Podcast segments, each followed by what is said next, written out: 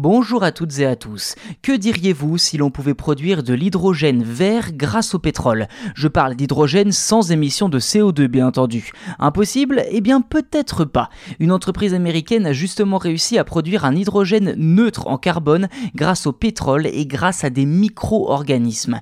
Une innovation passionnante qui pourrait changer beaucoup de choses si elle venait à être mise en place.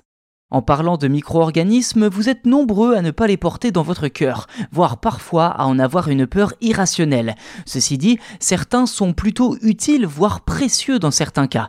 La levure, l'alcool, le fromage, trois exemples de produits qui n'existeraient tout simplement pas sans les micro-organismes, sans compter les répercussions en cascade que cela aurait.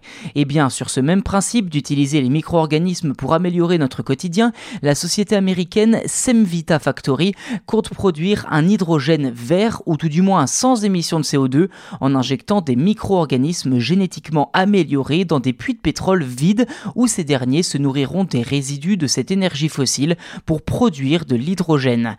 En effet, de nombreux puits de pétrole désormais inexploités conservent encore du pétrole, trop cher à extraire pour les compagnies de forage.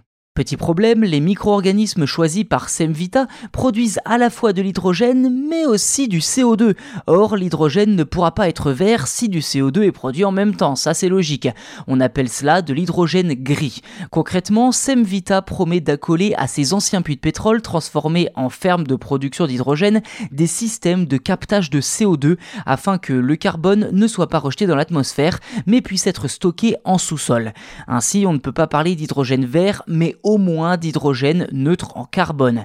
Reste à savoir si les compagnies pétrolières qui opèrent près de ces puits joueront effectivement le jeu de capter et stocker les rejets de CO2 des micro-organismes.